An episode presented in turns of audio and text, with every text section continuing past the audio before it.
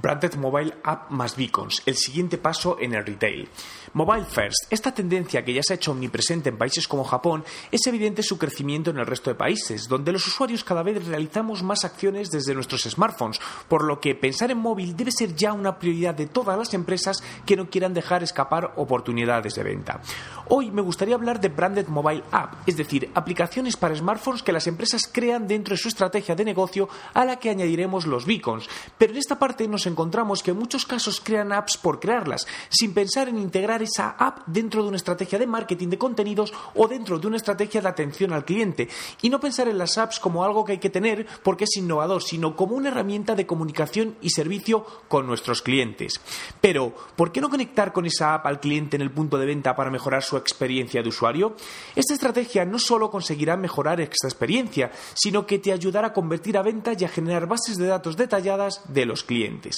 Para ello podemos usar los llamados beacons, una tecnología que nos permite conectar con los usuarios en el punto de venta a través de sus móviles para hacerles llegar información segmentada justo cuando pasan por determinado lugar.